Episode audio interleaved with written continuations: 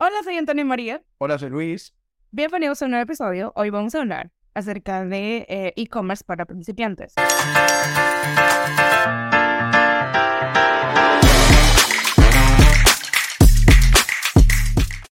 Si en este 2023 eh, tienes la idea de emprender, pues te vamos a dar las herramientas en este episodio para que puedas emprender y desde el día uno empieces a tener éxito en este mundo digital.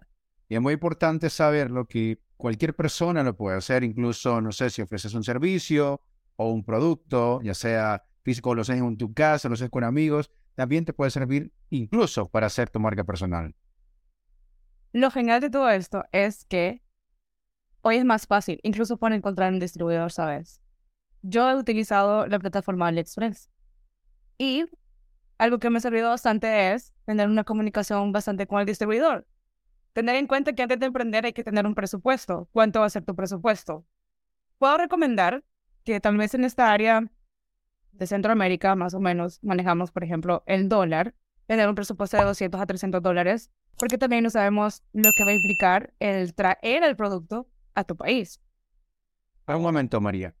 Si yo soy una persona que va comenzando, ¿por dónde debo de comenzar entonces? O sea, porque ya hablamos, ya me estás hablando mucho de presupuesto y todo eso, pero si soy una persona que va iniciando, entonces, em, tengo una idea, por ejemplo, pongamos eh, yo, Luis, tengo una idea y quiero vender, eh, no sé, sombreros. Entonces, ¿cómo puedo iniciar ese, mi negocio de sombreros? Ya tengo la idea, ¿no? Primero, primero ya tengo la idea y qué es lo que quiero vender. Ahora, ¿cómo procedo?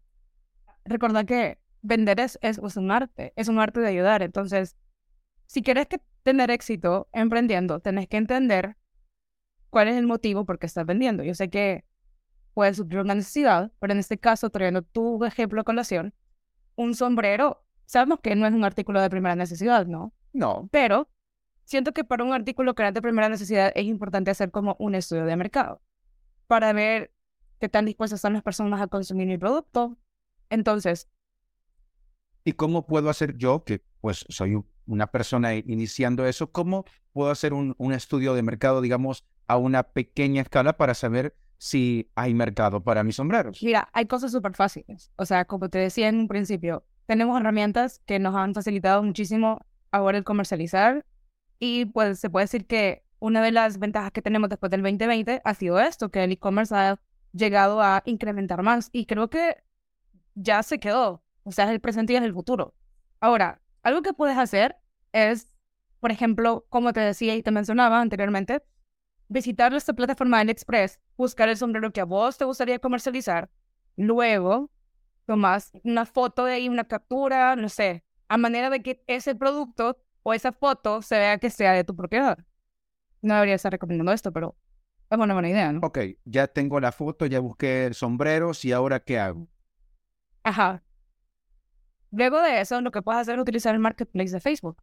Lo pones, vas a asumir que ya tenés el producto. O sea, pones la foto, le pones precio, descripción, envíos a todo el país o no sé. ¿Y me recomendarías, María, que lo haga desde mi perfil personal o hago un perfil de, por ejemplo, mi nombre del premio? Porque todavía no, no he pensado ni siquiera en un nombre para la tienda y todo eso ya lo tendría que tener o cómo podría. Mira, muchas personas lo que hacen es crear un perfil y le ponen un nombre cualquiera para no eh, asociarse directamente que sepan que sos vos quien está comercializando eso. Pero para mí se me hace importante que la gente sepa quién sos, porque estás tratando de mantener como una reputación y quieres que las personas conozcan quién sos. O sea, va a haber una manera de una pequeña interacción, ¿no? No sabemos quién está detrás de un perfil, entonces para mí es importante que utilices tu perfil personal. Pero como en Marketplace no hay necesidad de crear otra página, a menos que vos crees una página en sí de comercio, en Marketplace solamente subís el producto y ya. o sea, se te crea como por separado tu perfil comercial, digámoslo así, pero tiene acceso a tu perfil personal. Ok, muy bien. Ahora, supongamos por un momento que ya tengo el nombre, ya creé el perfil y empiezo a subir fotos en Marketplace, ¿ok? ¿Y cómo estimo yo, por ejemplo, un precio para mi producto? Porque pues obviamente hablamos o hablaste eh, de un presupuesto al principio. Sí, hablé de presupuesto, pero no de precio. Eso, son dos cosas muy distintas. Ah, son. Porque, em, como te decía, tomando referencia el ejemplo de subir el producto al marketplace, lo que vamos a hacer es evaluar qué tantas personas están interesadas en adquirir ese producto en específico. Si te das cuenta que en un lapso de una hora, dos horas, ya tenés más de 20 personas interesadas en el producto, me atrevería a decir que ese sería tu producto estrella. Incluso no puedes seleccionar un producto en específico, sino hacer como una pequeña prueba con varios productos, haciendo la misma estrategia para identificar cuáles son esos productos que de verdad tienen demanda. Ahora, ya metiéndole un poquito más al marketing, vas a hacer un marketing de expectativa. Porque ¿cómo le vas a contestar a la persona que quiere adquirir tu producto y no lo tenés? Es como, estamos en espera del producto, el stock se ha acabado.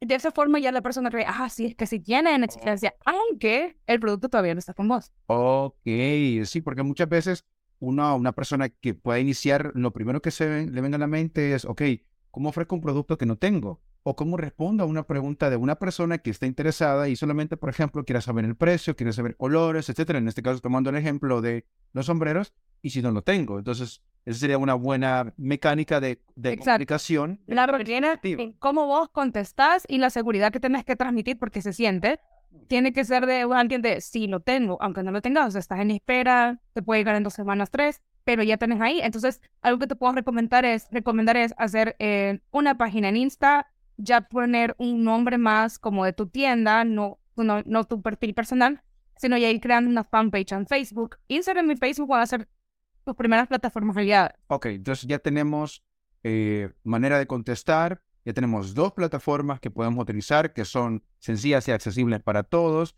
Y, por ejemplo, un nombre que pues me pueda gustar a mí o qué nos recomendarías para poner un nombre, en este caso una tienda, enfocándolos en una tienda de sombreros, puede ser un ejemplo o cualquier otro. El nombre no sé, el nombre puede, o sea, creo que eso queda la creatividad. Queda la creatividad de la persona, okay. pero lo que me refiero en mi punto es crear un perfil de negocios, o sea, Instagram y Facebook, una fan, fanpage en Facebook que va a ser dedicada directamente para información del negocio o el emprendimiento que vas a hacer. Otra cosa que puedes hacer también es tener website business, te va a ayudar un montón.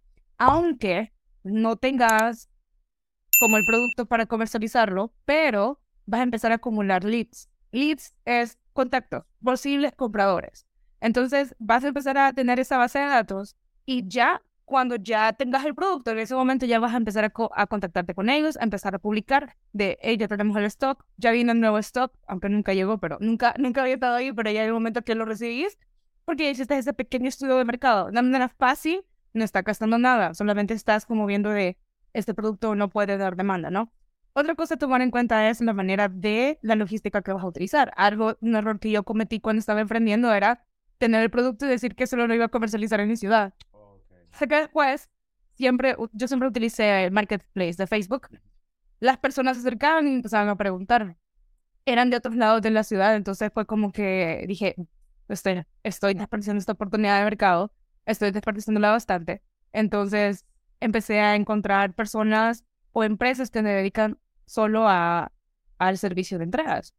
A un servicio de distribución, pero eso ya sea una, una, una, empresa ya establecida o una persona que se dedica a ese, a ese rubro. sí, acá bien común eh, en encomienda. Ok, ahora. De ciudad en ciudad. Quiero, no quiero que nos vayamos un poco más allá porque ya estamos hablando de distribuidores, en este caso personas que llevarían el producto de un punto A a un punto B y ya tenemos el producto, la idea, las plataformas que utilizar. Y muy bien, ya tenemos eso, ¿ok? Pero eso es lo que lo primordial, lo, para empezar. Pero ahora hablemoslo en términos de con cuánto empezar, con cuánto invertir. Buen punto. Lo mencionaste, el, precio dijiste, y, y tuve que mirar otras cosas. El presupuesto es cuánto estás dispuesto a, a invertir en tu negocio, ¿no? Por ejemplo, yo decía 200, 300 dólares puede ser una buena, una buena cantidad de dinero para empezar a invertir. Ahora, el establecimiento de precio va a depender mucho de, por ejemplo, el tipo de producto, eh, si pagaste IVA al recibir el producto, si compraste el producto em, en el país o lo importaste, entonces todas esas cosas se tienen que tomar en cuenta para el establecimiento de precio. Pero con el presupuesto creo que para iniciar, si quieres vender sombreros, accesorios de fantasía, accesorios de acero, Puedes encontrar muy buenos proveedores en esa plataforma que te decía. En AliExpress. AliExpress, sí, porque te permite tener un presupuesto pequeño y, y poder interactuar con, con el distribuidor. Ahora, ya si te vas a convertir en una tienda más grande, pues ya hay Ahorita- otras formas que vas a. Pienso que ahorita, como estamos para eh, principiantes, personas que empiezan, entonces eh, sería una buena oportunidad. Entonces, Sí. AliExpress, AliExpress. un buen aliado. Ok, Vale. perfecto. Entonces, o sea, estamos hablando de 200, 300 dólares. Dejémoslo en 300 dólares, ¿ok? 300 dólares en sombreros, diferentes sombreros para niños, para mujeres, eh, unisex eh, para hombres, etcétera, ¿no? Diferentes. Ya vienen al país, ya llegan al país, ya los tengo, ¿ok? Ya tengo mi stock, ya tengo mis sombreros.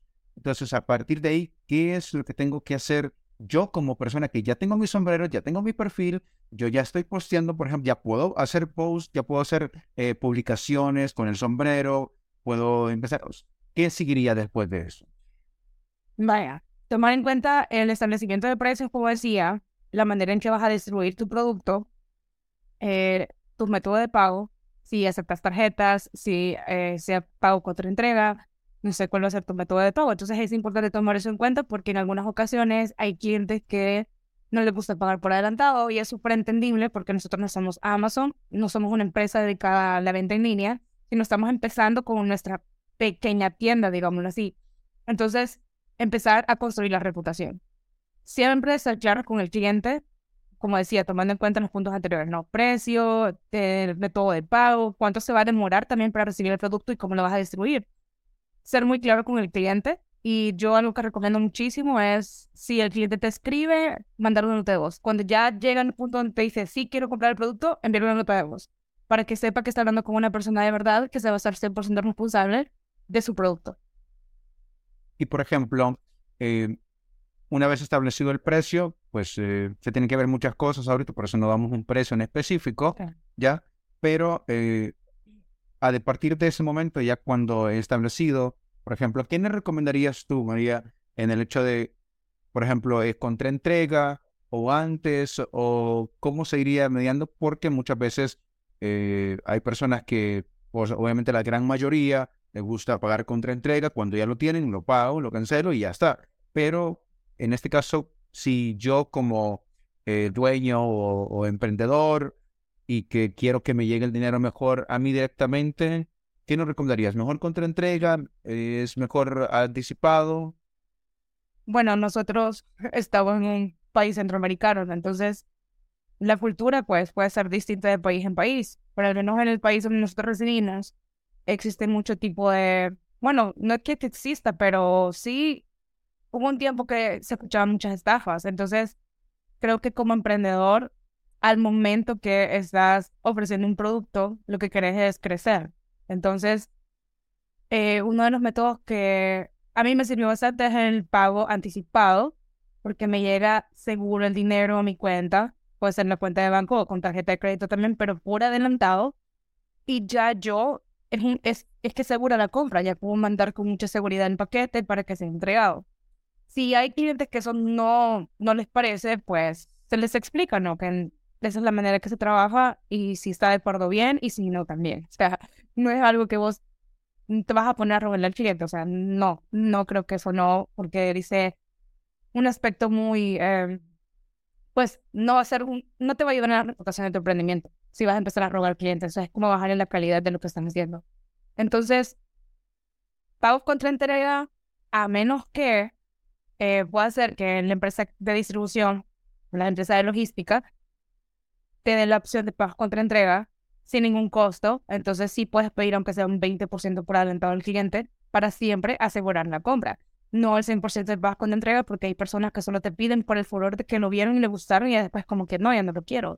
Y a veces he visto muchas quejas de muchos emprendedores que pagan, pagan el envío y eso, y, y, y eso lleva a una pérdida para el emprendedor. Y al inicio lo que queremos es tener más ganancias que pérdida. He escuchado muchos casos en los que eh, se paga contra entrega y la persona que pidió el producto no llega a tiempo donde habían establecido un punto de entrega y, o sea, es detrimento porque al final, si no se entrega en el momento y si no recibe el dinero, pues una pérdida para la, para la persona que está emprendiendo, en este caso para el dueño del negocio o idea de negocio, y se pierde porque de repente hay que ver, volver a, a pagar el, el envío, etcétera, y, y se dan unos factores. Entonces, eh, quedando claros, quedaría entonces a criterio de cada persona o en primer lugar sería pago anticipado o pago contra entrega. Establecer las políticas de tu empresa, primeramente, porque es cierto que hemos, hemos crecido o hemos escuchado demasiado el, dicho del cliente tiene la razón, pero no tiene la razón. El cliente siempre se va a acoplar a lo que vos digas. O sea, si vos atendés a clientes a las 8 de la noche, hasta esa hora te va a escribir, él va a respetar los horarios y vas educando al cliente. Establecer, como te digo, precio, le mandé método de pago, que es súper importante eh, pues va a depender de vos y qué tanta confianza tenés en las personas que te están escribiendo. Creo que ahí, para evitar cualquier tipo de pérdida, yo sí recomiendo al 100% pago por adelantado. Pero eso depende de vos, cuál es el rubro de tu emprendimiento o el producto que estás ofreciendo, cómo lo vas a trabajar y cómo te conviene mejor. Recapitulando un poco, entonces tenemos eh, primero idea de negocio, luego establecer eh, en este caso las dos plataformas que tenemos a la mano, que todos... Encontrar el distribuidor. Encontrar un distribuidor, que sería en este caso AliExpress, encontrar algo que a mí me gusta o que podría ser, porque hicimos un estudio de mercado, vimos cómo se puede mover el cierto porque en este caso tomamos de ejemplo una tienda de sombreros, luego crearse perfiles en eh, Instagram y Facebook, que son las herramientas que nos van a servir muchísimo, y un perfil de empresa, o en este caso de emprendimiento, que nos has recomendado porque, para, bueno, en este caso, para no relacionarlo con mi persona directamente o con un perfil de persona, sino como un perfil de un emprendimiento o un negocio. una, tienda. Una tienda online, ¿ok? Y luego establecer, un, en este caso, un presupuesto, lo dejamos alrededor de 300 dólares de inversión inicial, y ya con base a eso, pues establecer un precio y por otra, otra plataforma que nos recomendaste también sería eh, WhatsApp Business para estar un poco más eh, cercano, ¿no? que te sea la comunicación un poco más directa como tal. Creo que el punto más importante cuando estás emprendiendo y quieres crecer es la atención al cliente. Que al momento que una persona te escriba, le contestes lo más rápido que se pueda y siempre se le sabe al cliente que siempre estás para él o para ella. Porque, eh, pues, están acostumbrados a que muchas, no sé, tiendas eh, solo dejen pasar el tiempo y cuando ellos quieren contestar al cliente. Entonces, creo que si empezás a notar esas cosas, son de oportunidades para tu emprendimiento que te va a ayudar un montón a crecer y a posicionarte. Y es como eh, recibir siempre comentarios de agradezco mucho la atención, gracias por la información, ser súper detallado en todo lo que vas a decir. Si no quieres estar typeando todo, escribiendo todo, tener como una plantilla, solo copia y pega y ya. O automatizar, eh, automatizar los mensajes de WhatsApp y los mensajes de de tu Facebook y de Instagram. Eso te va a ayudar bastante a ahorrar tiempo y a no estar escribiendo la misma información, pues, tal que, se repite, ¿no? que se repite, que las, las preguntas más comunes son... El eh, precio, ¿dónde están ubicados? Están ubicados, eh, pagos contra entrega o pagos anticipados con tarjeta o en efectivo, etcétera, ¿no? O horarios de atención también podría ser bueno, ¿no? También.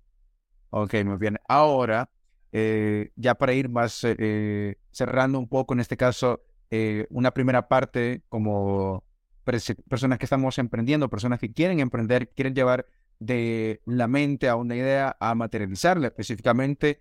Eh, para cerrar, en este caso, ¿cómo podríamos continuar? O sea, ya teniendo toda esa logística y siguiéndola, ¿cómo continuar para, pues, eh, que esto? Porque al final que tenemos una idea de negocio, tenemos algún emprendimiento y queremos que no solo que se quede en el principio, sino que trascienda un poco más, que vaya al siguiente nivel. Sí, eh, depende del crecimiento, como decía, la logística, la distribución y cuando vas viendo que hay más demanda, ver si empezás a registrar tu marca para que pueda gozar de los beneficios fiscales. Eh, esa es una de las cosas que puedes tomar en cuenta cuando estés creciendo. Eh, otra cosa también, puedes ya migrar todos esos datos, esa información a una tienda en línea. Creo que una de, ¿cómo puedes crear una tienda en línea? Una muy buena opción es Shopify, tiene precios muy accesibles y los métodos de pago son muy buenos. Eh, sí te va a cobrar un porcentaje por eso, pero creo que eso lo podemos hablar en otro podcast. También. Entonces, pero sí, ya migrar toda esa información a una tienda en línea y creo que obviamente va, o sea, aunque sea una tienda en línea siempre va a necesitar de tiempo, dedicación y creo que aunque vas a ser tu propio jefe, no vas a tener horario. Vas a estar todo el tiempo pendiente de eso. Y ya cuando estés en eso, pues vas a necesitar más personas, personas que también te ayuden a mantener los clientes que tenías, o sea, los clientes que ya tenías, que te sigan comprando, captación de nuevos clientes, tráfico para tu sitio web, siempre mantener tus redes sociales activas, creo que de esa manera llegas a tener una interacción un poco más cercana con los clientes que tenés y futuros que puedan llegar a tu tienda.